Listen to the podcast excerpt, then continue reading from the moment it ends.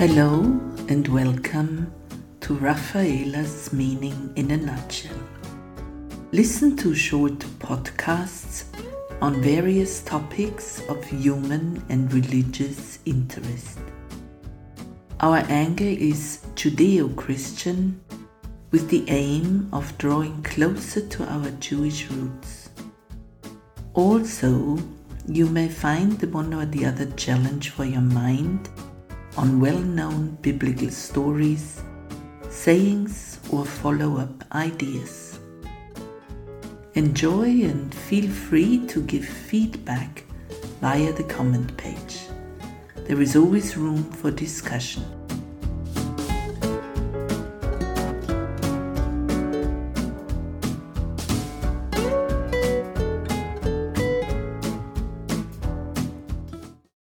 Welcome to the podcast Rafaela's Meaning in a Nutshell. You're listening to Series 1 Why We Suffer. Today's topic of Part 2 Answers People Find. As logical answers for human suffering are sometimes not at hand, therefore people invent all kinds of ideas what could be the reason for their suffering. A. There are those who believe in karma. What one did in a former life gets rewarded or has to be paid for in this life. This is karma. It's a very cruel way of looking at suffering.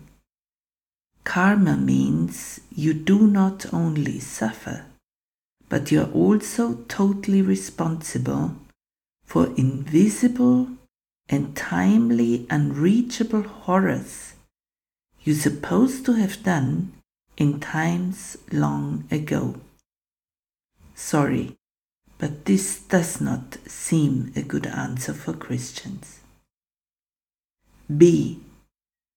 There are those who believe that bad spirits are all around us and have the power to harm us infinitely. Now, why would they do this? If they had the power to harm people as they pleased, humanity would already have landed in hell. But we live on earth, not in hell. We can also experience good moments. I doubt that such imagined evil spirits would let us experience love, giving, happiness, well being. Also, in the book of Job, it states that Satan, the head of all evil, can only do what God allows him to. So, this does also not seem a satisfying answer for Christians. C. There are those who believe a mean God hits them just because they exist. We have already dealt with this point in part one of this series and why it is not logical to think that way. This also does not seem a good answer for Christians. D. There are those who believe that bad times belong to life and there is no meaning behind them at all. Sort of bad things just happen, period.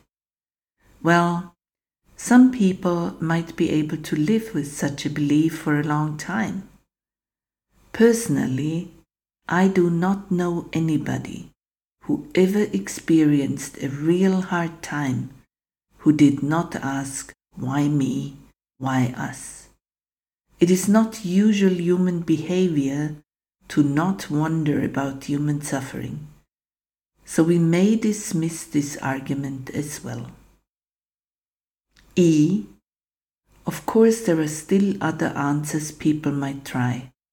Astrology is an all time favorite. The moon could be at fault, and so on. Human fantasy is infinite. So, why then do we really experience suffering, some of us even big time? Well, may I offer three basic reasons. 1. We live in a fallen creation. Since the beginning of times, when Adam and Eve ate from the tree and lost paradise, we live in a world far away from perfect. The lion eats the lamb, and the wolf hunts the rabbit. Mistakes happen, sometimes within nature. Imagine people who go on holiday on a beautiful island and suddenly the volcano there erupts out of its thousand year sleep and people die. Nobody in particular is to blame. It is part of nature to contain a certain uncertainty. Sometimes this uncertainty can be life threatening to people and animals. Also, there are material failures that go unnoticed and cause accidents and even death. An airplane has a technical problem unforeseen and crashes. Sometimes we get ill and it really isn't our fault mistake and failure is sort of built in in creation. Nature is unpredictable. All of that and more can happen and can make us suffer without our doing. Nobody is to blame for such incidences. 2. Sometimes other people are at fault. We might have done everything right, but the person drives too fast and loses control, and we might be dead or heavily injured without having done anything wrong. Let alone the damage to our property which we might be stuck with. Somebody might rob us or try to kill us just because we are there. At the hospital, they are overworked and amputate the wrong limb. There are times when we haven't done anything wrong and still fall victim to evildoers, uncaring people, or other people's inattentiveness. The damage is done and we suffer. 3. Sometimes we are at fault ourselves. Too often than not, we do what we know will harm us. We drink too much alcohol or coffee, eat the wrong stuff, smoke, drive too fast, climb a mountain with the wrong gear, do things that harm us, sometimes despite better knowledge. All in all, we might work too hard and then play too hard, and then we reap what we sowed sometimes years later, but it comes inevitably. I think these three basic reasons are why we suffer. We blame God because we can't see the connection to our lives, or because we prefer to escape reality when it comes to ourselves or loved ones. But believe me, it is not God who wants us to suffer. He gave us commandments so our gain could be maximalized and our injuries minimalized.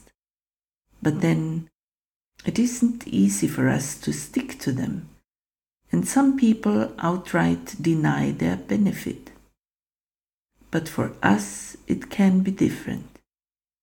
Next time, when something painful or inconvenient happens to us, Let's look if we cannot tie this incident down to one of these three reasons for suffering. I'm sure you will always end up with reason one, two, or three. No need to blame God in any case. If you want to be on top of the next broadcast, Please sign up for the newsletter and you'll receive the next issue automatically. Thanks for listening and may the Lord Most High bless you. Kindly, Raphael.